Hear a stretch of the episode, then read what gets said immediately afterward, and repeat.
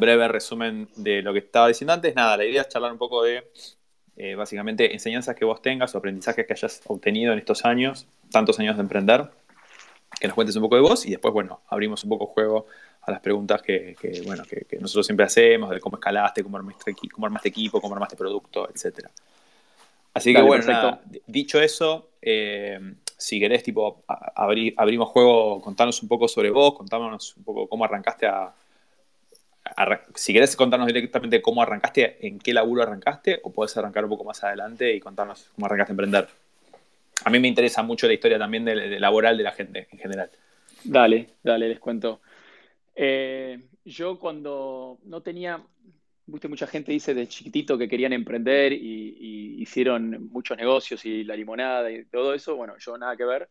Cuando yo estaba en la facultad quería ser eh, banquero o consultor o algo de ese estilo bien corporativo.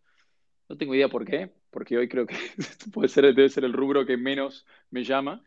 Eh, pero en ese momento sí. Y, pero salí de la facultad en Argentina en, el quilombo del 2001, entonces todos esos lugares no, no, estaban, obviamente no estaban contratando.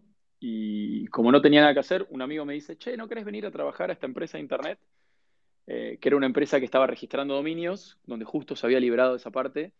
Y así empecé. Yo ahí no conocía casi nada de internet. Creo que tenía un mail y no mucho más.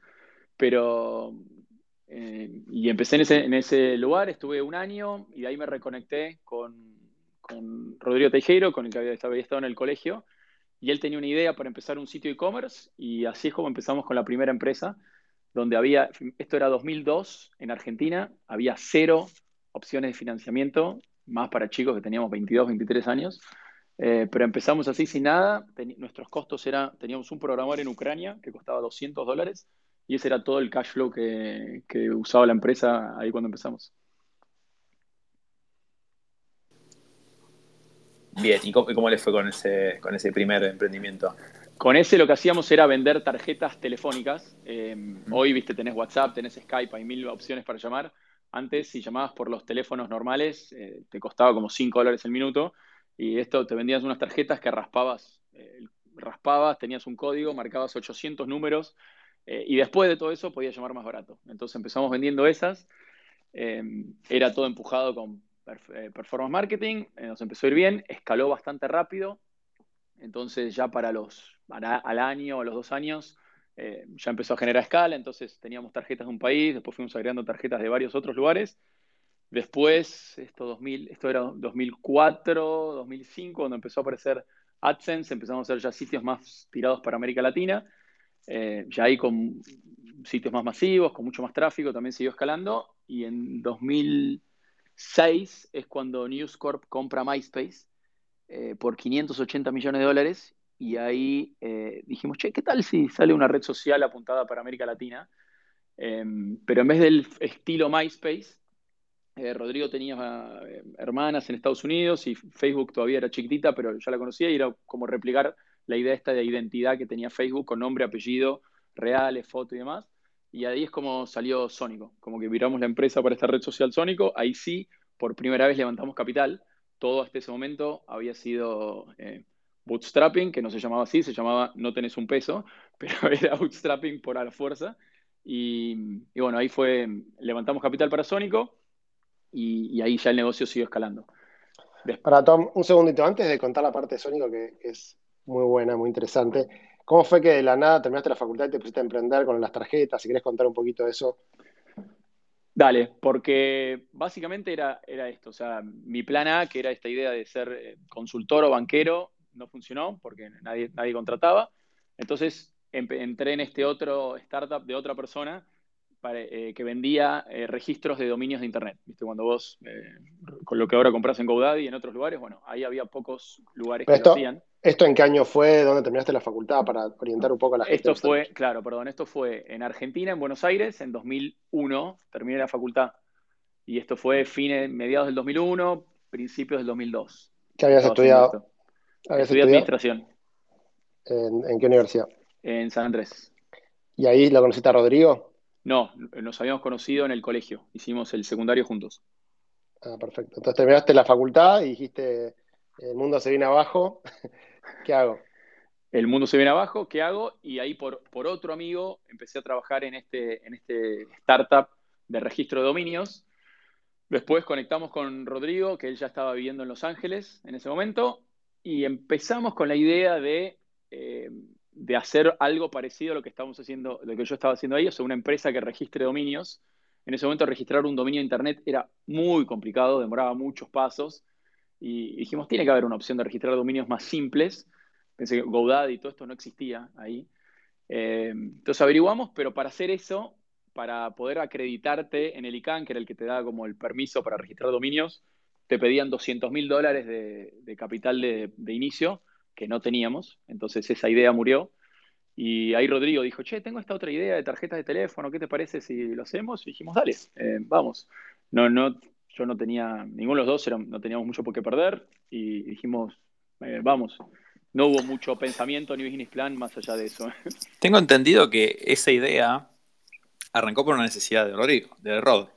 Sí. Cuando, cuando él, él, estaba en Estados Unidos estudiando, decía, che, me cuesta mucho, o veo que mis compañeros de, facultad, de universidad, les cuesta mucho comunicarse con sus parientes en sus países de origen.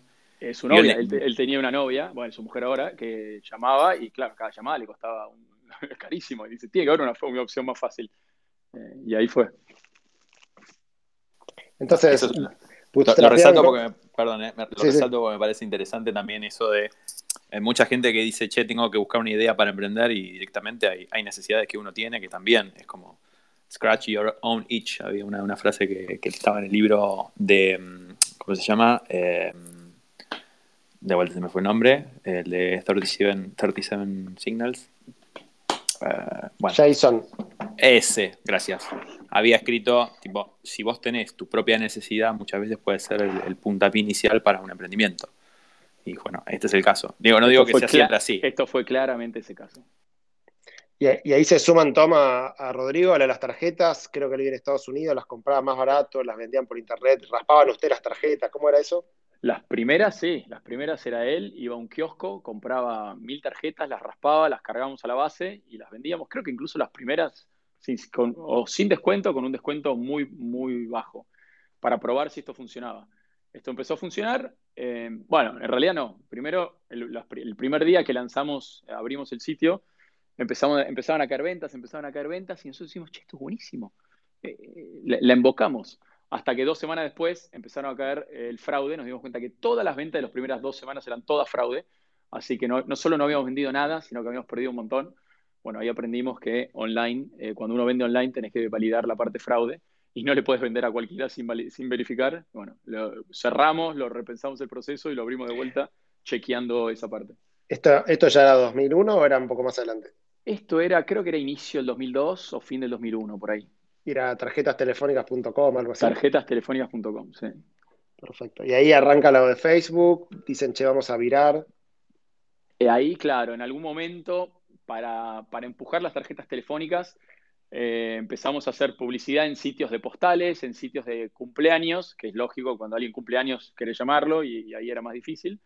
Y, después pasamos a, comprar un par de esos sitios, a hacer un par de esos sitios y ya en algún momento hasta el negocio de, tráfico basado en publicidad se hizo más grande o, igual que el negocio de, las tarjetas telefónicas. Entonces ya teníamos una base muy, muy fuerte. Después lanzamos un sitio que se llamaba... Eh, cumple alerta, que era muy, algo bien básico, que te, hacía acordar los cumpleaños de tus amigos. Y eso se hizo muy viral y, llegó a tener millones de personas registradas y mucha gente lo usaba con un reconocimiento de marca muy bajo, tal vez nadie se acordaba lo que era porque es un email, te llevaba un email y eso era todo lo que hacía, pero teníamos una base fuerte de, usuarios ahí. Entonces con eso, cuando MySpace eh, lo compra en el 2006, dijimos, che, armar una red social es interesante y ya tenemos una base sobre dónde, empezar. Ok, entonces agarran el negocio de tarjetas telefónicas que ya en ese momento era rentable, les generaba cash flow y viran hacia el negocio de la red social porque se dan cuenta que, que hay una oportunidad ahí. Eh, y ahí arranca Sónico y me acuerdo que en un momento hicieron una mega ronda que invirtió un montón de gente. Y claro, y acá fue el cambio, digo, donde esto cambia y en pasa de ser eh, una empresa donde siempre vivíamos de nuestros propios, eh, de los ingresos que generábamos, íbamos creciendo con los ingresos que generábamos, a decir, bueno, si queremos una red social hay que hacerlo más rápido, hay que escalar más rápido. Eh, y ahí es donde hacemos nuestra primera inversión, que hicimos una serie A, que en ese momento era una locura, que eran, fueron 7 millones de dólares en 2007 fue esto, 2006, 2007 fue la ronda, eh, que fue, era muchísimo. Eh, para, para Argentina en ese momento una serie A era, era, era muy alta. Hoy también es bastante. ¿eh? Hoy también. Hoy tal vez un poco menos, eh, pero sí. Y entonces con eso es que empezamos a escalar el equipo mucho más rápido para hacer los dos negocios, porque el de las tarjetas de teléfono un poco que lo mantuvimos, tal vez con menos foco, pero lo mantuvimos, pero bueno, y, había, y era armar una red social eh, desde cero. Bueno, si querés, para después ya entrar en Workana y la parte que estás haciendo ahora y cerrar este primer capítulo, contar rápido qué pasó en, Workana, en Sónico, eh, qué cosas hicieron bien, qué cosas por ahí no salieron tan bien, qué aprendiste y después por qué decidiste cambiar totalmente en rumbo y meterte en Workana. Dale. Eh, con Sónico hicimos varias cosas muy bien. Creo que la parte a nivel, la parte tecnológica del sitio fue increíble. Entonces, no había muchas de las, no había AWS, no había SendGrid, no había todas las, herramientas que hay hoy. Y el sitio andaba increíblemente rápido, no se caía nunca. Todos los emails que, se mandaban llegaban bastante bien. Entonces, toda esa parte se hizo muy bien el crecimiento de usuarios y cómo adquirir nuevos usuarios lo hicimos muy bien. La parte de retención es donde no, nos salió tan bien. Entonces, por más que en cantidad de usuarios, cuando lo comparás, ni te digo hoy con Facebook, pero con el Facebook de ese momento, eh, tal vez el crecimiento, considerando la TAM, bueno, podías estar más o menos ahí. En el engagement de la gente es donde se marcaba la diferencia enorme. Y tal vez un poco por eso nunca conseguimos armar un, ingreso por publicidad en la red social es muy importante. Generaba poco y, no lo suficiente como para sostenerse. Entonces, nunca llegamos a que la red social sea rentable o ni siquiera esté cerca de, ser rentable, por más que seguía creciendo, eh, creciendo bastante. ¿Y alguna vez Facebook los intentó comprar o algo así? ¿Tuvieron algún evento que dijiste? No, hubo un par de conversaciones, pero no. Facebook en general, en el crecimiento que tuvo, no fue comprando otras mini redes sociales en diferentes lugares, eh, las compras que hizo, al menos en ese momento, eran más por o, acquisitions o, cosas eh, diferentes que ellos no hacen. Creo que después sigue haciendo eso, solo que más grandes. Quería hacer un, muy breve paréntesis acá. Eh, ahí, ahí es donde yo te conocí, a vos, Tom. yo entré, a trabajar en Sónico, estuve trabajando un año. ¿Cuánto nos puede contar todo esto desde adentro, desde adentro de la cocina? Exacto, Exacto, él estaba en otro equipo, yo estaba en el equipo de tecnología, así que cuando él dice que, el producto andaba rápido y todo eso era en parte por, por, el laburo que hacíamos en el equipo, un equipo de primera además, que en parte, después ahora lo vas a contar, hay una, hay una continuación ¿no? del equipo de tecnología de Sónico en Workana, eh, bueno, te dejo que lo cuentes vos, pero em, dos, dos, cositas muy rápido. Primero que fue la primera vez que trabajé en una startup y fue como, bueno, un cambio de mentalidad eh, de, mi lado también, porque ahí empecé a notar, empecé a ver que se trabajaba de otra forma. Yo venía de una empresa que, no era una startup, que era más tradicional, ¿no? que tenía mucho más corporación y acá tenías que tener una gimnasia y una agilidad que si no te comen. ahí estábamos compitiendo en ese momento, ¿se acuerdan? Con Orkut, por ejemplo, que era la red social de, Google, que era muy, muy fuerte en Brasil y Sónico también estaba muy fuerte en Brasil, quería competir en ese mercado y lo hacía muy bien. Este, y bueno, había otras redes sociales, y era un auge, digamos que todavía Facebook no había llegado a Latinoamérica y estábamos tratando de ser la red social más, eh, más importante de la región. Y por otro lado, me acuerdo, al margen de que, bueno, de que Ron nos contaba un poco de las rondas y un poco de cómo venía el negocio, que un día yo estaba en, uno de los escritorios y de golpe cae Martín Barsaski, que yo no sabía quién era, con una cámara a filmar la, oficina y yo pregunté, ¿quién, quién es este, este, tipo que está filmando acá? Y era que él había, había llegado a... Él en ese momento estaba muy blogger, con B corta, ¿no? Este video blogger. Tenía un... No sé si ponía en YouTube o qué, pero él estaba constantemente eh, filmando, eh, nada, la, la, cómo ebullía la comunidad emprendedora en Argentina. Y bueno, obviamente él era como, como era inversor de Sónico, había, había caído al lugar. Y ahí fue donde dije, ah, eso es un inversor y ahí me empecé, me empecé a enterar que había gente que invertía y cómo eran las rondas. Y fue como mi primer approach, era muy chico, mi primer approach al mundo de los startups. Así que bueno, fue como un poco también, eh, digamos, una, una, escuela también para muchos de los que después emprendieron. Hubo muchos emprendedores que salieron de Sónico. Sí, este, no sé si llega a nivel PayPal Mafia, pero hay muchos, muchos hay muchos que em- salieron de, de, esas épocas. Porque ese si bien hoy está Recarga Pay. otro de los hits de ahí fue el equipo, creo que la parte equipo Pensé que la mayoría no, tenía no teníamos experiencia de nada, eh, no había frameworks claros, pero a nivel equipo esa parte salió muy bien. la gente que contratamos y, la gente que salió de ahí fue muy, muy bueno. hay el sitio actual de CaroX, por ejemplo, salió Sónico. Que CaroX es una empresa de primera en Brasil que es pronto va a ser un unicornio. Y así como, bueno, Workana, está Recarga Pay, hay un montón de empresas que salieron de Sónico y, nada, para mí es un orgullo haber trabajado en Sónico. Quería cerrar ese paréntesis de la historia de Sónico, que, ahí es donde, donde eh, tuvimos un pequeño contacto y después, bueno, nos encontramos nuevamente ahora. Claro, claro, ahí nos conocimos. Yo, creo que me conocí con, con, vos, Tom, en un evento que curiosamente estaba Martín Barsaski con Marcos Galperín hablando entre los dos en Uruguay Creo que ahí nos conocimos por primera vez también. Ah, los eventos que se hacían ahí en sí, me acuerdo. Creo que era un Rey Nova Light o algo así. Sí, sí, o, sí. Eh, el precursor de los punta meetups o algo así. Che, y de bueno, antes de entrar en Workana, digamos, de Sónico, un equipo espectacular, escalaron muchísimos usuarios, eh, levantaron bastante capital y bueno, ¿qué aprendiste todo ese momento? ¿Qué cosas por ahí no hicieron tan bien y que te sirvieron después para lo siguiente? ¿Y por qué después elegiste por ahí no seguir con, eh, con, lo que hizo Rodrigo después y te metiste en hacer algo nuevo. Vale, otra de las cosas tal vez que, donde no lo hicimos tan bien fue la pérdida de foco y empezamos, eh, teníamos lo de las tarjetas de, de, lo de tarjetas telefónicas, teníamos lo de red social, en algún momento también teníamos, compramos como un grupón, eh, teníamos un negocio de publicidad, era como que estaba todo bastante, bastante fragmentado y mismo internamente a nivel empresa ya era difícil manejar tantos frentes abiertos. Entonces, creo que ese fue otro de los learnings, el, no tener tantas bolas en el aire a la misma vez, em, porque te, distrae. Es muy, muy difícil poder ejecutar al nivel que tenés que estar ejecutando cuando tenés eh, tantos frentes abiertos. ¿Cuánta gente tenían, Tom, en ese momento? Cupónica es la empresa, ¿no? Cupónica es la empresa, se ciento, 300 y 120, algo así, en cantidad de gente. Perfecto. Y vos que te ocupas de la parte de marketing, era, ¿no? Sí, todo, esto también va cambiando a lo largo de los tiempos. Eh, parte de marketing, parte de monetización de las redes sociales, eh, después parte del, del, negocio este nuevo de publicidad, de, venta y generación de leads. Eh, todo eso sí, fue cambiando. Y bueno, y ahí en un momento, ¿en qué año fue que dijiste, bueno, listo, me meto a hacer algo nuevo, nada que ver a lo que venías haciendo?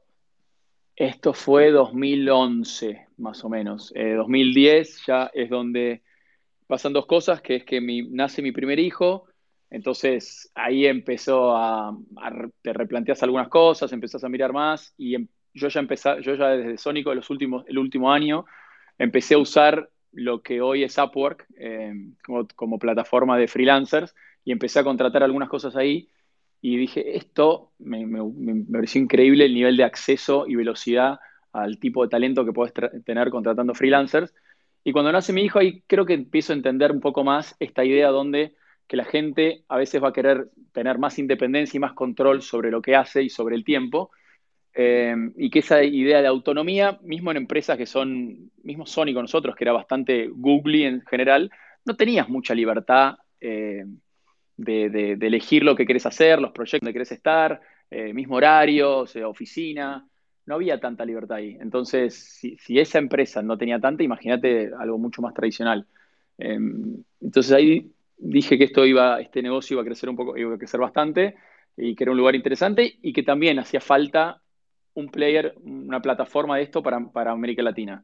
Porque en esta que yo usaba en Estados Unidos, es todo en inglés, tenés que eh, procesar y cobrar en dólares con una cuenta fuera, entonces era, tenía muchas fricciones para algo acá de América Latina.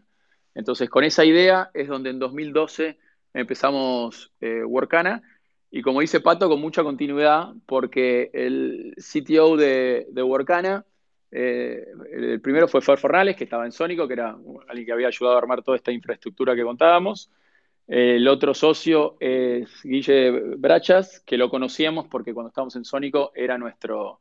Él trabajaba en Google y era como el que nos ayudaba del lado de AdSense, que en AdSense era donde recibíamos gran parte de los ingresos, así que sí, como que muchos nos conocimos en, esa primera etapa. Me acuerdo que estábamos en un verano, no me acuerdo cuál habrá sido, pero 2011 habrá sido, que estabas con la idea de Workana, todavía no está definido el nombre, yo creo que te tiré una idea que al final no fue el nombre, pero me habías contado, me acuerdo, en un almuerzo en enero, que estabas con ganas de hacer esto y que estabas por levantar una ronda. ¿Cómo fue todo eso? ¿Ponerte a levantar capital? eh, algo nuevo? ¿Ya tenías hijos? ¿Tu mujer que te decía, estás loco, qué vas a hacer? Bueno, en, realidad era yo el que decía, che, esto en ese momento, fíjense que Sónico no se había vendido, por más que habíamos levantado un montón de capital, no se había vendido nada, entonces ninguno de los socios ahí había sacado ningún exit ni nada parecido. Em, y yo digo, ya estabas teniendo 30, 30 y, 30 y algo, 30 y pocos años. Eh, digo, bueno, tal vez es tiempo de, dejarnos de joder con esta idea de startups e ir a trabajar a, algo en serio eh, y tener un, ingreso más estable.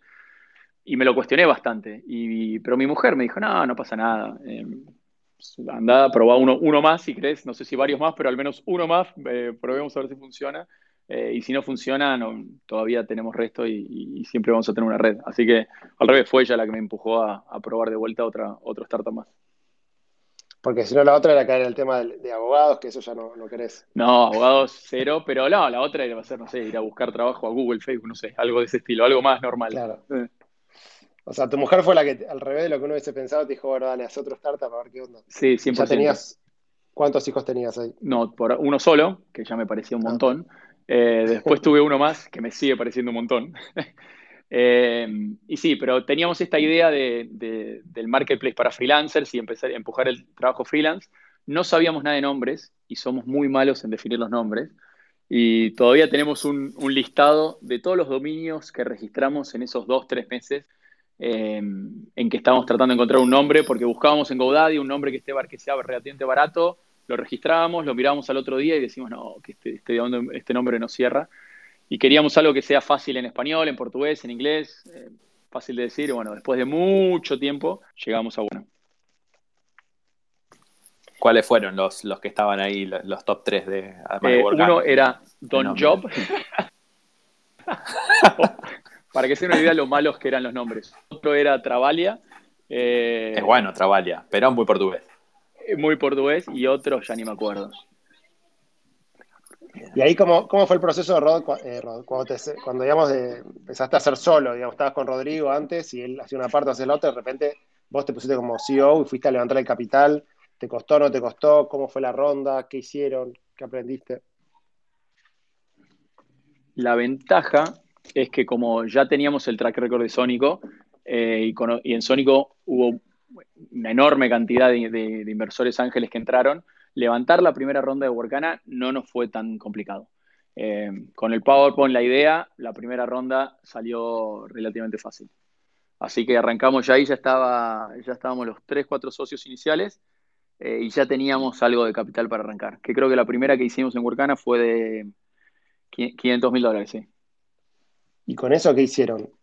dijeron, bueno, vamos a hacer un marketplace. Para los que no saben qué es un marketplace, ¿cómo haces para el día uno? Que no hay nada, no hay compra en este caso no son compradores y vendedores, pero digamos, no hay oferentes, no hay demandantes de, freelancers. ¿Cómo haces para arrancar una cosa así?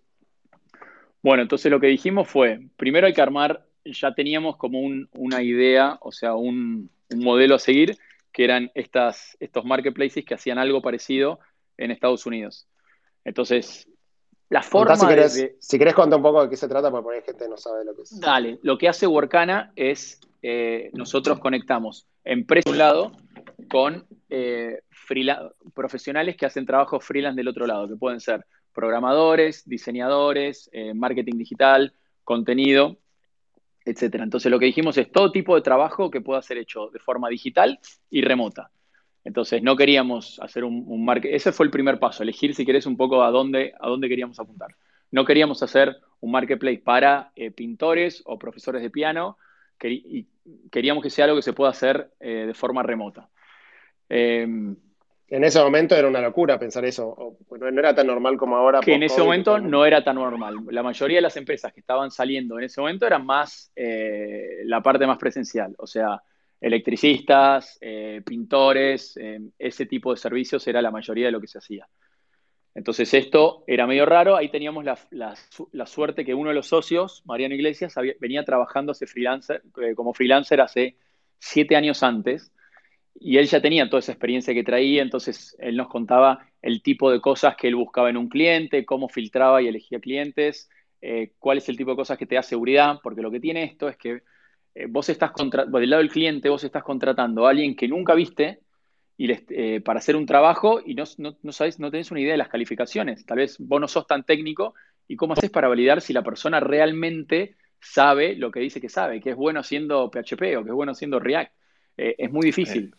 Acá veo, noto nuevamente el patrón de, de, Scratch y Oronich, ¿no? De vuelta. Como que, si bien obviamente Mariano cuando arranca Workana sabía mucho de antemano qué cosas no debería tener una plataforma y, básicamente lo que armó es un producto que él usaría con la experiencia que tenía, de, todas las frustraciones que tuvo de usar plataformas para, para poder este, vender sus servicios. Es que yo soy un gran fan del Scratch Your Niche, porque sobre todo cuando uno está arrancando, estás tomando muchas decisiones que no tienes mucha idea de, cuál es la correcta y cuál no, pero el tener el, mira, yo como cliente usaría este producto, yo como cliente me serviría este producto, es un muy buen norte para seguir. Entonces te guía mucho en, ese tipo de decisiones que vas tomando ahí. Así que sí, a mí me sirvió mucho. ¿Cómo, ¿Cómo, resolvieron desde Workana eh, el tema del, de este dilema del cuarto vacío? ¿no? Que necesitas, por un lado, consumidores que, o sea, para que haya sellers o haya gente ofreciendo servicios, al mismo tiempo tienen que tener demanda. Y para haber demanda, tiene que haber oferta. Entonces, ¿cómo, cómo solucionar ese tema? Nosotros nos enfocamos primero en tener oferta. Entonces, eh, generar marca y, campañas, digamos, PR para eh, que lleguen los freelancers y se registren en nuestra plataforma. Eso fue lo primero. Y una vez que tenés una cantidad de, freelancers, ahí es donde empezamos a mirar, a buscar la demanda. Entonces, ir a aprender campañas para atraer clientes, em, para que contraten servicios de, desarrolladores, diseñadores, etc. Entonces, para nosotros, la primera figurita fue tener una base suficiente de oferta, pero después la más difícil para seguir escalando en un marketplace como el nuestro era y sigue siendo demanda. Y ahí, Tom, eh, abrieron Brasil, eh, todo lo hicieron desde Argentina. ¿Qué nos puedes contar de cómo, cómo fue esa parte? Otra cosa que hicimos fue que nosotros usamos mucho la plataforma. Entonces, para escalar el equipo, nosotros teníamos los cuatro socios eh, principales. Casi todo el resto del equipo lo contratamos nosotros mismos usando Workana. Entonces, necesitábamos un desarrollador, publicábamos y buscábamos en Workana. Necesitábamos alguien para hacer atención al cliente, publicábamos y buscábamos en Workana. Entonces, con Freelancer fuimos creciendo y haciendo casi todas las primeras partes eh, y escalando el equipo. Después sí fue, pasamos a contratar más gente, pero siempre usamos mucho la plataforma, que eso te ayuda para, primero, para ves en carne propia los, los, errores o las fricciones que más tiene. Em, y por otro lado, te, deja ir entendiendo, bueno, qué, qué, nivel de calidad vas teniendo en la plataforma. Y lo que hicimos al principio, no, empezamos en español únicamente, le teníamos mucho miedo, sí queríamos hacer algo regional, pero no sabíamos Brasil, portugués, le teníamos bastante miedo. Creo que recién al, año es que empezamos eh, en Brasil y por suerte lo hicimos porque enseguida Brasil empezó a escalar muy rápido y se convirtió en nuestro principal país. Hoy mismo, abriendo, abierto Asia y muchas otras cosas, Brasil sigue siendo nuestro principal país. Y, esto fue, bueno, en 2001 levantaron capital, empezaron abriendo. ¿Y qué pasó, digamos, desde aquel momento hasta ahora? Y después, ¿cómo fue que decidiste irte a vivir a, Kuala Lumpur, no sé dónde dale, y ahí les cuento diferentes etapas. Esto fue, no, no 2000, esto fue 2012 que empezamos con Workana. O sea, 2011, 2011 eh, todavía estaba en Sónico. 2012 empezamos con Workana, que fue el, verano ese que nos encontramos en, Uruguay. 2012 arranca, eh, tenemos el equipo inicial, tenemos la primera, la primera ronda de inversiones, con lo cual teníamos eh, fondos para, para, para operar uno o dos años. Empezamos a escalar, después lo traducimos a Brasil, empezamos a escalar en Brasil. 2013, sí, 2013 intentamos hacer otra ronda eh, con Workana, nos salió horrible, no funcionó, no con todo el, toda la buena recepción que habíamos tenido la primera vez cuando intentamos levantar capital, no nos salió. Eh, y nosotros... eso, es lo más, eso es lo más normal del mundo, ¿no? Cuando arrancás, todo el mundo vamos para adelante, levantás el capital, todo es espectacular y después viene el momento de la verdad y las métricas por ahí no dan lo como lo hubiese pensado y todo es más complicado. exacto, eso fue exactamente lo que nos pasó. ¿Cómo, cómo haces para sobrevivir ese, ese valle de la muerte, si querés, donde no hay más financiamiento, las cosas no son como pensabas? ¿Cómo hiciste para seguir hasta el siguiente? Y, ese, ese... Estación, de servicio. Sí, sí, sí, ese, ese momento fue duro porque nosotros internamente veíamos cómo esto, venía, cómo esto estaba creciendo y veíamos cómo los clientes estaban eh, contentos y conseguían recomprando y como los freelancers estaban contentos. Pero ahí lo que nos falló no fue tanto nuestra atracción, sino la idea del potencial de mercado. Todavía cuando hablabas con mucha gente te decían, sí, esto es interesante, pero freelancer que trabaja en remoto nunca va a ser un mercado grande. Entonces, se, pensaba que era algo como de nicho, eh, algo que hace tu, primo raro y loco que quiere trabajar así y no algo que mucha gente iba a elegir. Eh, y ese fue una de las, de las principales fricciones que tuvimos ahí. Entonces, lo que hicimos fue recortar costos, bajamos algunas cosas, algunos gastos que estábamos haciendo en marketing, lo recortamos, tuvimos que dejar ir a un tercio del equipo que teníamos, o sea que fue un momento muy duro. Eh, nosotros también, todo el mundo dejó de cobrar sueldo a nivel socios. Eh, fue como ¿Cuántos eran, Toma, ahí? ¿Cuánta gente era? 20, 30, en 30 y aquí quedamos 20, una cosa así. Ok. ¿Y ahí tu mujer qué te decía? No, no, ahí no cambió. Él siempre era bastante eh, supportive todo y siempre apoyando. Así que por suerte, eh, porque si hubiese sumado el incendio que estábamos teniendo en Workana en ese momento, eh, otro incendio más en casa, no, no sé si lo hubiese podido tolerar. Ok, ¿y cómo salieron de, ese incendio? Porque, digamos, es el incendio que termina matando al 99% de los startups. podría perfectamente haber pasado eso. lo que pasó es que por suerte todos los socios estábamos muy alineados y muy comprometidos, entonces todo el mundo empezó, eh, cortamos nuestro salario, por un lado, pero por otro lado, como que las métricas seguían creciendo, nos seguimos enfocando en, bueno, lo importante es que esto, el, volumen que nosotros tenemos acá, siga creciendo y siga escalando, eh, y que esto llegara a otro lado. Y los inversores que teníamos, hicimos como una extensión también a la ronda de Angels que habíamos hecho, que también eso nos vino muy bien. Entonces, con esas tres cosas, es que tuvimos como un time extension a nivel eh, runway y pudimos seguir operando. Perfecto, entonces, nada, vino el momento de dificultad, bajaste los costos, las métricas venían bien. ¿Cuál es la métrica que mirabas que venían bien? ¿Cuál es la métrica clave de Workana? Para nosotros es GMP, eh, que es el, Gross Marketplace eh, Volume que es el tamaño grande, o sea, el volumen de operaciones que pasan por tu plataforma. Que en, otros marketplaces a veces la transacción se hace por fuera. En el caso de Workana, todo se hace por dentro, porque vos estás contratando a, por ejemplo, un programador. Vos estás acá en Argentina, estás contratando un programador en Colombia. Todo el pago de eso se hace en la plataforma, que esa es una de las ventajas que tiene, porque vos ya sabés, por el historial de la persona, ya sabés eh, el, rating, cuántos proyectos hizo, en qué tipo de, tecnología hizo esos proyectos, sabes toda esa identidad de la persona. Y del otro lado, el freelancer, cuando vos pagás, sabe que eh, los fondos para ese proyecto están. Workana los guarda en escrow y a medida que el proyecto se libera, eh, se va terminando, los va liberando. Entonces, como usar Workana le agrega todo ese nivel de transparencia y seguridad al proceso, entonces la métrica que más nos dice cómo venimos es GMB. Ok, entonces salieron de este Valle de la Muerte, levantaron un poco más de capital. ¿Y qué pasó después? ¿Cuál fue el siguiente? El siguiente paso fue volver a intentar lo mismo. El año siguiente esto, eh, volvimos a intentar hacer otra ronda, ya con más tracción, ya entendiendo mejor cómo eh, el potencial que teníamos, entendiendo mejor eh, cuáles eran las métricas que había que contar. Claramente, en la primera que nosotros fallamos, también no hicimos un buen trabajo en contar la tracción que veníamos y principalmente la oportunidad. En este segundo lo hicimos mejor lo encaramos con más tiempo y nos preparamos mejor también.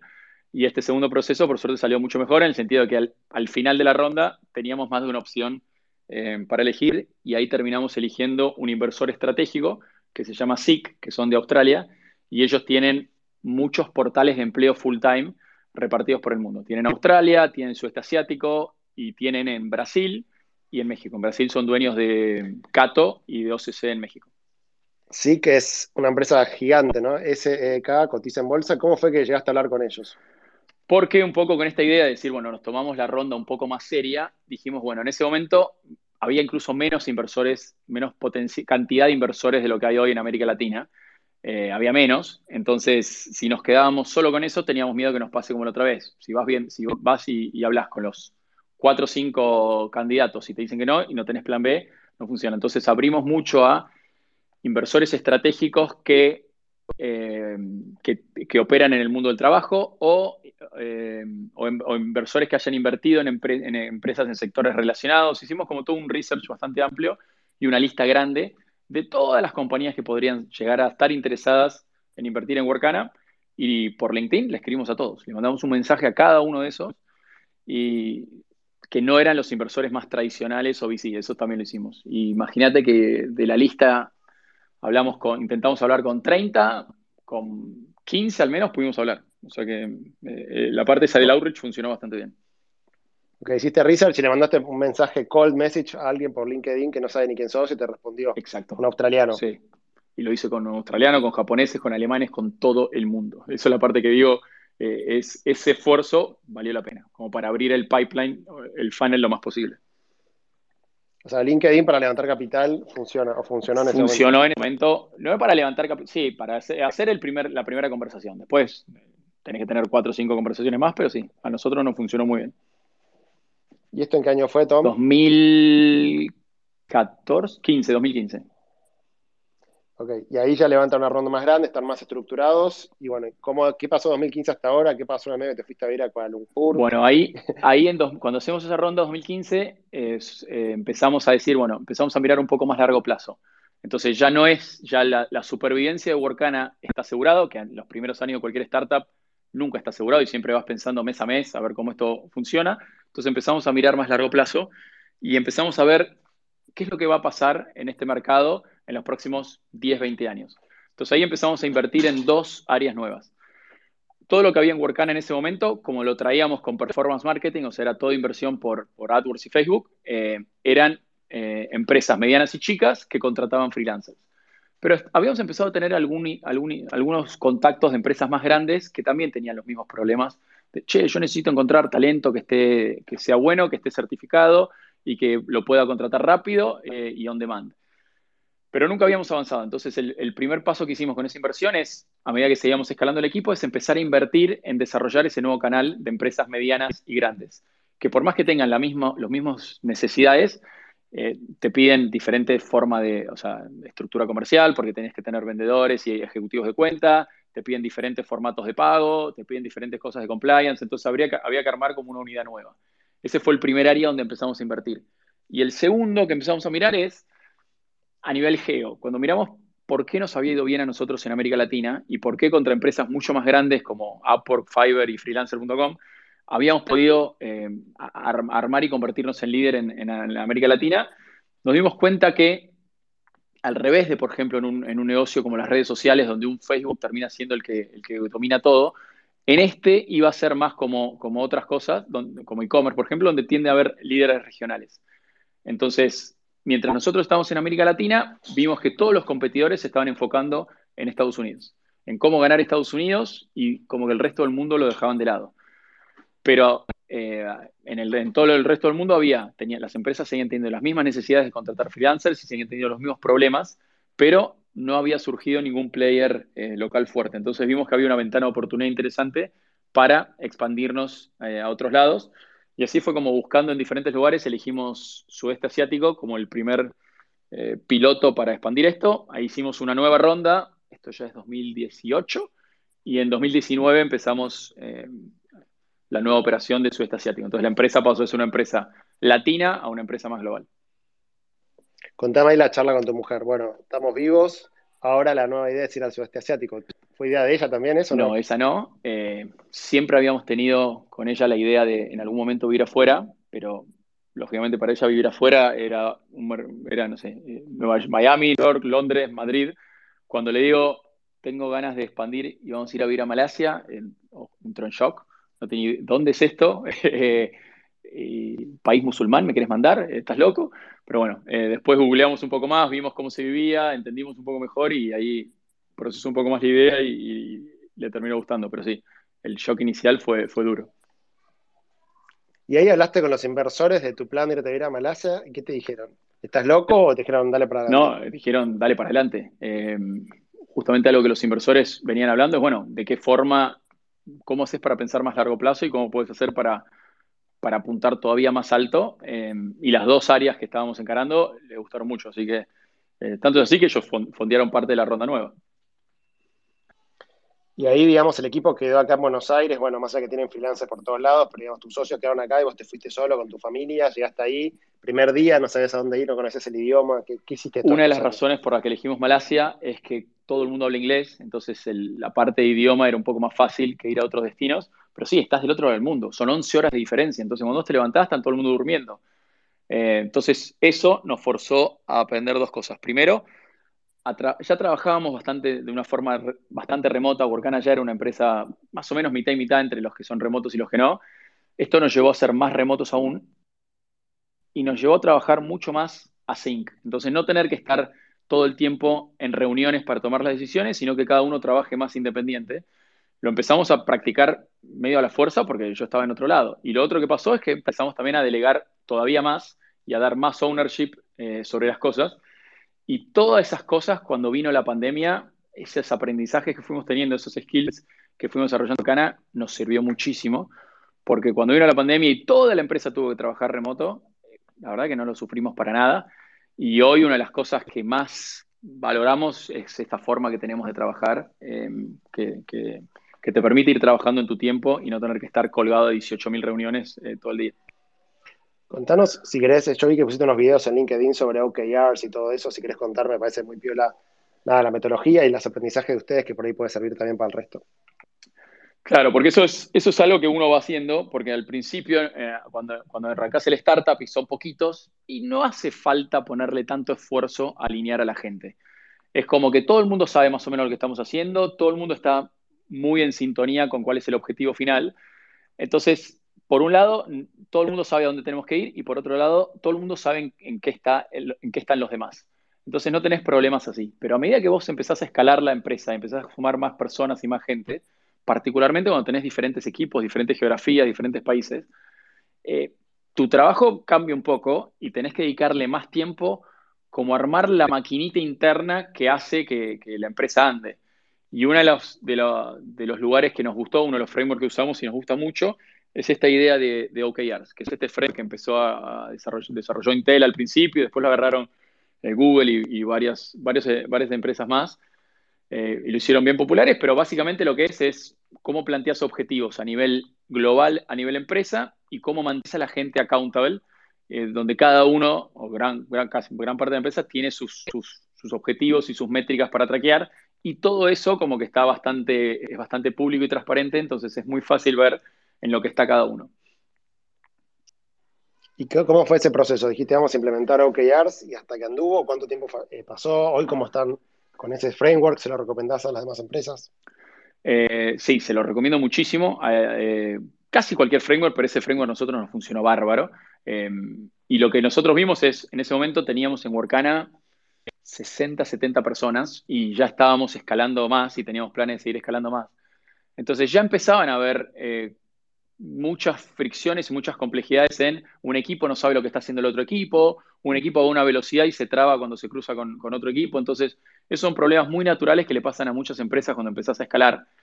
Y entonces lo que dijimos fue, che, si nosotros seguimos así y seguimos escalando, estos problemas que por ahora son chiquititos, a medida que crezcamos se van a hacer muy grandes.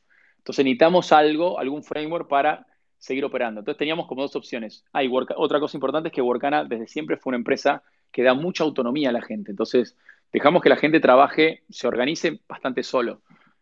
Entonces, para seguir con eso, dijimos, si no ponemos un framework que nos, ordene mucho mejor, vamos a tener que cortar autonomía y vamos a tener que empezar a hacer mucho más command and control, porque si no, con el doble de gente ya veíamos que esto no iba a andar. Entonces empezamos con, vimos lo de OKRs, empezamos con esta idea y no, es todo un proceso. O sea, a nosotros nos empezó a funcionar y a tener éxito recién después de dos cursos. O sea, los primeros dos trimestres fueron más de aprendizaje y donde la gente lo va empezando y no lo pusimos eh, company wide de, entrada. Fuimos primero con un grupo chiquitito, vimos que funcionaba ahí, después lo fuimos expandiendo, lo fuimos expandiendo eh, y hoy te digo que nos funciona muy bien. Y digamos, si alguien nos está escuchando, ¿qué tiene que hacer para implementar OKRs? ¿Qué qué le recomendarías que haga? Diría tres cosas. Primero, estar convencido de que esto es algo que querés hacer y que le vas a poner tiempo eh, sostenido. Porque como te digo, dos, trimestres hasta que ande son seis meses. Entonces, tenés que ser consistente en invertir en esto durante seis meses. Ese es el primero.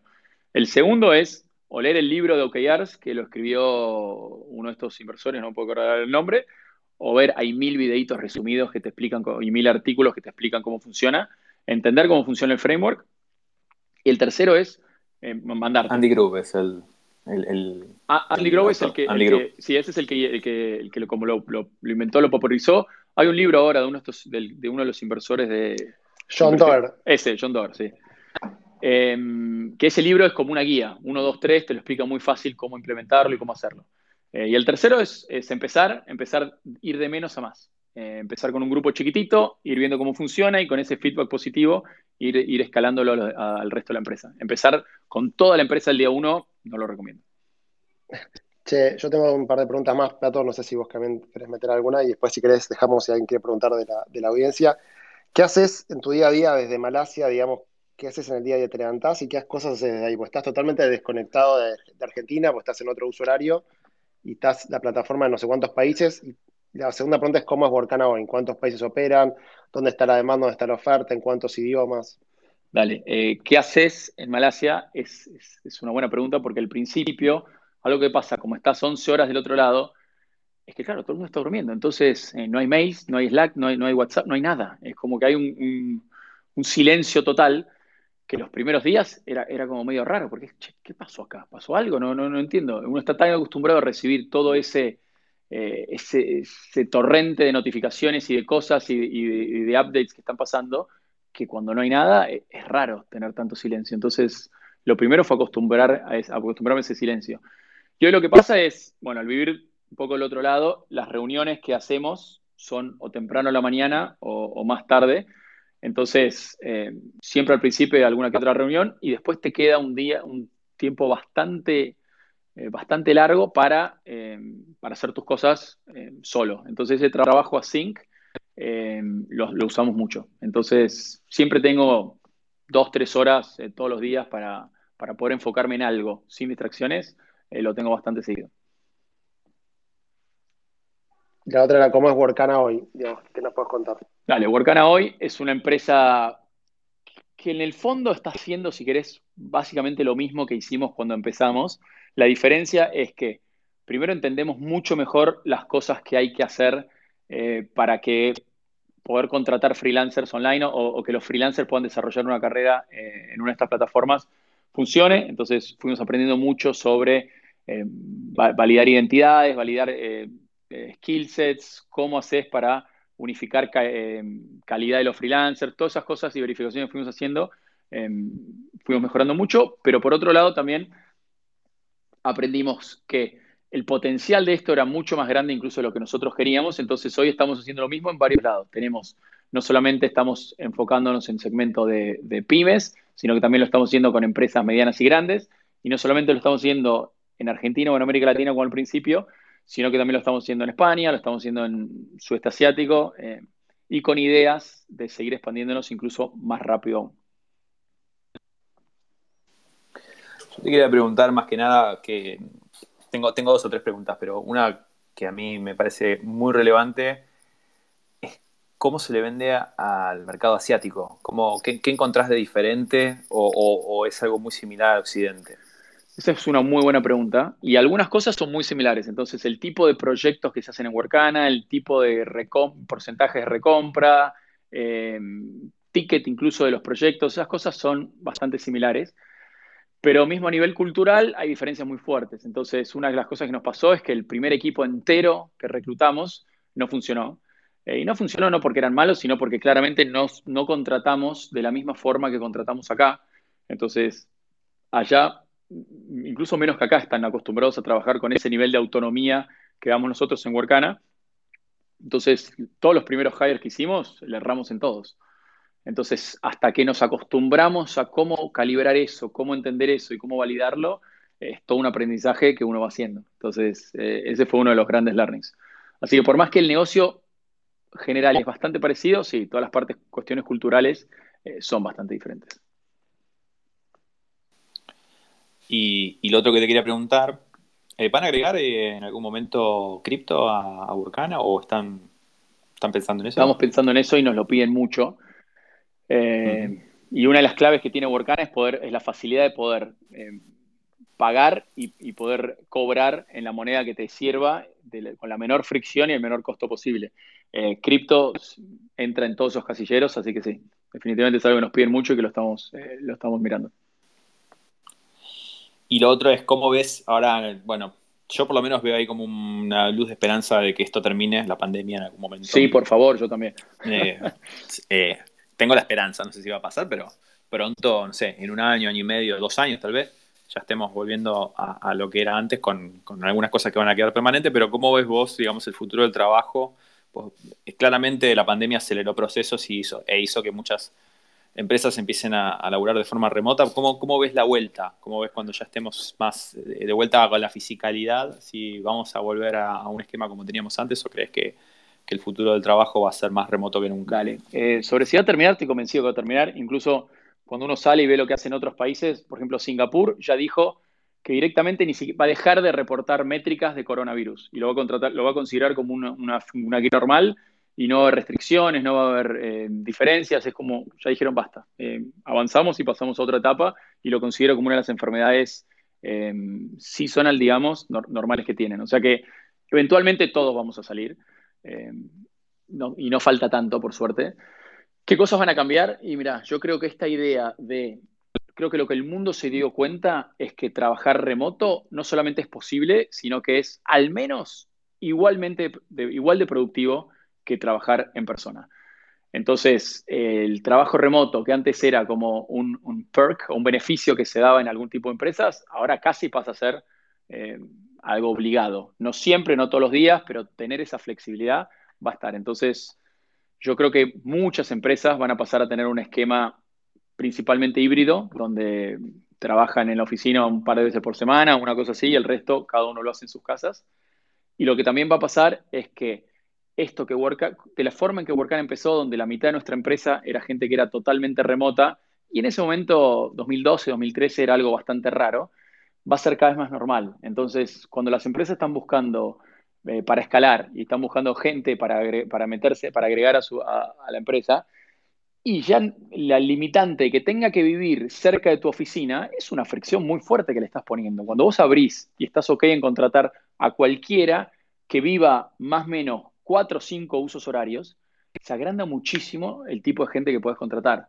Entonces, eso ya estoy viendo que las empresas lo están empezando a usar mucho, mucho más. Che, Tom, ¿y cuánta gente vive hoy de Workana como su, del lado de los freelancers o las pymes? ¿Cuánta gente vive hoy de Workana como su principal ingreso?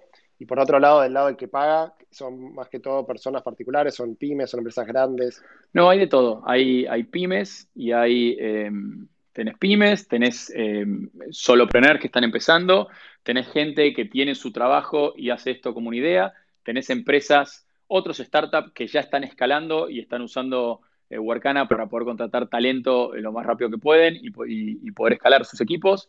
Y tenés grandes empresas como Unilever, eh, OneBev, que también nos usan para, diferentes cosas. Entonces, el tamaño de clientes que tenemos en Workana es, es bastante, bastante amplio y en cantidad de gente que usa Workana, del lado de freelancers también es bastante amplio. Eh, todos los, eh, los, trimestres, digamos, es como que se registran a Workana 250.000 personas nuevas, que esas ahora nosotros estamos validando, entonces no todas esas quedan aprobadas, pero son 250.000 que, que se registran todos los trimestres. O sea que son números altos. ¿Y, español sigue siendo el idioma donde más se usa o ya tiene mucho más? Y, no, todavía a nivel idioma seguimos siendo Actualmente tres, español, portugués e inglés, y tal vez te diría que está un tercio, un tercio, un tercio dividido entre los tres.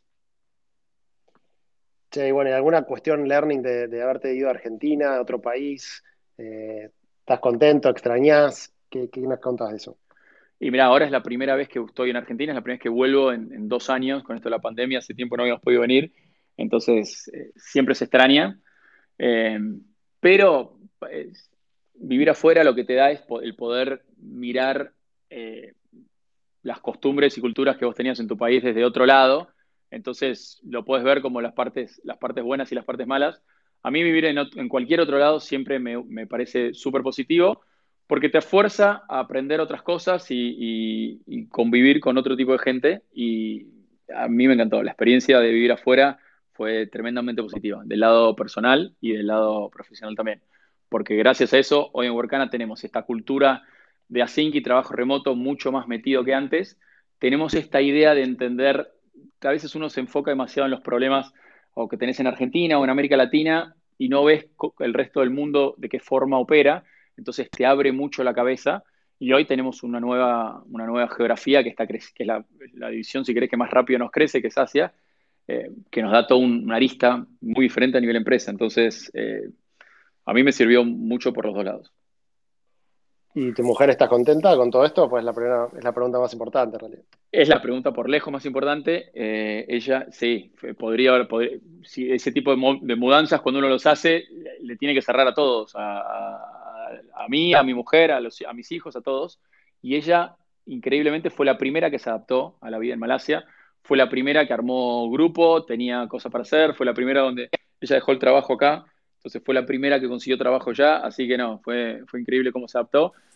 En ese sentido, Malasia es un, mismo que parece un lugar muy exótico y lejano, es un lugar fácil, eh, en el sentido que hay, no, hay problema de seguridad, inglés sirve en todos lados, eh, hay mucha gente de diferentes lugares, entonces está muy fragmentado y a nivel culturas tenés millones y millones de culturas e idiomas diferentes, eh, que eso siempre está buenísimo. Che, pregunta mega, mega colgada, pero requisitos para vivir en Malasia, ¿qué onda? ¿Tenés que tener una ciudadanía o tenés que tener alguna visa? No, es, esa es otra de las razones por las cuales elegimos. Es muy fácil abrir una empresa, empezar a operar. Eh, todos esos trámites fueron increíblemente fáciles. Hicimos todo online eh, y se hizo muy, muy rápido. Así que no hay muchos requisitos y no hay muchas fricciones para hacerlo. Sí, y, una pregunta que, estoy haciendo mucho y que me da muy, buen, muy, buenos, muy buenos insights es, ¿qué, ¿qué, le dirías al Tom de hace 10 años, no? Oh, esa pregunta es buenísima. Sí, es buenísima, pero es muy buena. Eh, y mira, creo que hay una cosa que recién ahora te diría que siendo honestos estoy, aprendi estoy eh, aprendiendo que es, viste, cuando uno hace una, una, estas cosas, una startup es siempre son todos maratones, o sea, eh, son procesos largos que requieren mucho tiempo, mucho esfuerzo y, siempre uno lo hace con una idea en la cabeza, un objetivo al que quiere llegar. Quiero llegar a ser esta empresa así de grande, quiero llegar a, tener esta escala, quiero llegar a cambiar esto en tal lado, entonces el objetivo, al menos para mí, era, era muy importante y era una de las razones principales por las que lo hacía.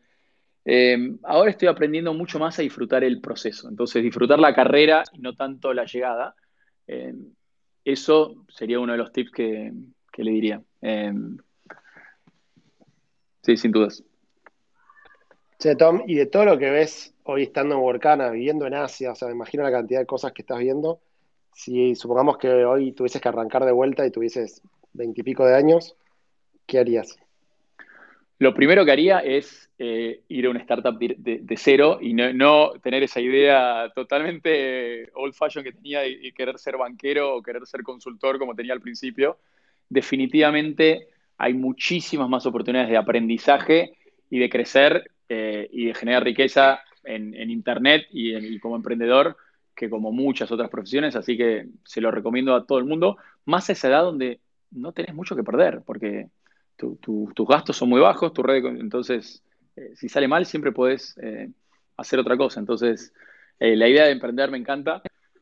Y hoy lo que está pasando es que hay miles de sectores que se están recontra revolucionando. Entonces, casi que en el lugar donde vos mires, esta idea de está todo inventado, estamos lejísimos. así que, sin duda, le diría a todos que se manden puedo agregar una cosita que no, necesariamente tenés, eh, tenés, que emprender, sino también meterte como early employee en, en una startup. eso es muy importante también, porque una de las cosas que yo veía en esta primera empresa donde entré, comparado, por ejemplo, con otros, con otros compañeros míos, es que yo en esa empresa en el primer año cambié, cambiás tres veces de posición, las cosas que haces, el impacto que tenés es enorme y lo que aprendes en ese primer año es increíble versus trabajar en Coca-Cola, donde sos una persona de 20.000 y te encargas de algo muy determinado donde no, no, las cosas que aprendes no, lo haces a la misma velocidad que lo haces en una empresa más chica, eh, que crece tan rápido. si alguien quiere preguntar algo, creo que hay 100 personas conectadas. Si alguien quiere preguntar algo, aprieta ahí para hablar y, le conectamos con Tom para preguntar algo. Eh, Mientras eso, sí, dale, dale, No, iba a decir algo que me pareció fantástico lo que dijiste, Tom, del tema del proceso y el evento. Ah, yo en mi cabeza lo tengo como proceso y evento y es que hay mucha gente que cuando quiere emprender eh, o tiene como esta fantasía de el éxito o el éxito, que hay como un juego de palabras, y dice, che, no sé, OutZero ahora eh, se vendió, o Satellogic, que es un spa que está, es un nuevo unicornio, y, y, la gente se queda con eso, pero no ve el proceso, o sea, hubo un proceso larguísimo, mucho esfuerzo, mucho, mucho trabajo atrás de todo eso, de, que lleguen a, O sea, no, es que es de un día para el otro y, me parece súper interesante resaltar que hay todo un proceso, ¿no? Hay una película y no es solamente una foto. Eh, y ah, bueno, a mí también me está costando un poco, recién ahora estoy disfrutando del proceso. Es, es difícil disfrutar del proceso también, pero, sí estoy 100% de acuerdo con lo que decís. Pasás muchas cosas muy malas en el medio, pero a la larga vale la pena y salís súper fortalecido. estoy de acuerdo. ¿Cómo es, Tom, el plan de Workana ahora mirando para adelante los próximos años? ¿Cómo pensás que COVID afectó, creo que positivamente a lo que hacen ustedes? Ahora parece obvio que Workana está buenísimo, en ese momento no era tan obvio. ¿Qué, nos contás de eso? Dale, creo que eso, volviendo a esto que decíamos de, disfrutar el proceso, creo que es una de, los, las cosas que me gusta tanto del momento que tenemos hoy en Workana, donde, como decís, sí, eh, todo el COVID aceleró un montón ese cambio que ya se estaba dando, pero se estaba dando a una velocidad más lenta y, adelantó en seis meses lo que probablemente hubiese pasado en, seis años. Entonces, eso lo que nos deja a nosotros es, nos deja con una oportunidad que tenemos increíble. Entonces, al revés de las primeras épocas de Workana, donde lo que más debatí, el principal problema que teníamos era fundirnos y que la empresa desaparezca. Ese era, si querés, con lo que luchábamos todos los días. Hoy el desafío que tenemos es, bueno, ¿cómo hacemos para aprovechar esta oportunidad al máximo posible? ¿Y cómo hacemos para invertir los recursos que tenés, que tal vez son más de lo que tenías antes, pero siguen siendo pocos para todas las frentes que tenés abiertos, en las cosas que realmente te mueven la aguja y a la misma vez, cómo hacemos para escalar este equipo y escalarnos nosotros para poder aprovechar esto. Entonces la empresa está, está creciendo, estamos contratando mucha gente y, y, empezando cosas nuevas. Entonces, ¿cómo mantener cierto, cierto orden o cierta lógica en todo ese proceso? Es uno de los desafíos más grandes que tenemos ahora pero siendo sincero, es uno de los desafíos que más me motivan y es una de las cosas que más me encanta y hacen que, me levante a las mañanas con eso. ¿Cuántos son Tomo y Morcana en total? Somos unos 100 eh, y buscando casi duplicar en un año. Dale, ahí le habilité a Nico que quiere preguntar algo y ya después vamos cerrando, pero bueno, siempre está bueno escuchar a alguien del público, de la audiencia tuitera, a ver qué, quieren preguntar, qué quieren saber. Gracias, Gaby, gracias. Hola, Tommy, ¿cómo estás? Hola, Nico. Bueno, genial lo que contabas.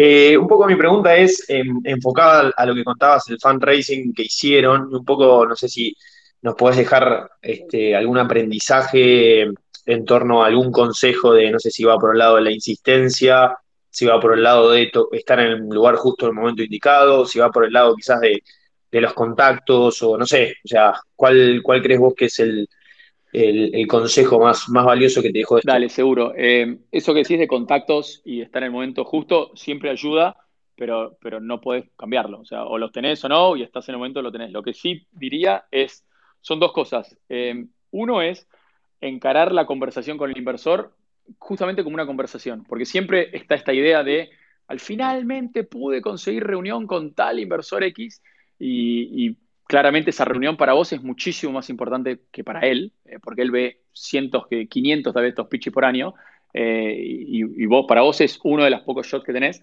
pero mismo así poder encararlo como una conversación, y mismo cuando te digan algo negativo de tu empresa, de tu startup, tratar de entender por qué. Al principio, lo que más lógico te sale es eh, defensivo. No, porque en realidad no es como decís, porque bla, bla, bla, y tratás de contradecir. Pero atrás de ese feedback hay algunos feedback que no tienen ningún sentido, pero y, lo puedes desechar, pero a veces hay algo que sí tiene sentido y cuando lo encarás como una conversación y no tanto como una audiencia con el gran inversor, eh, vi que estos pitches eh, funcionan eh, muchísimo mejor. Así que ese es el, cambio o el learning que diría cuando encares tu próximo fundraising.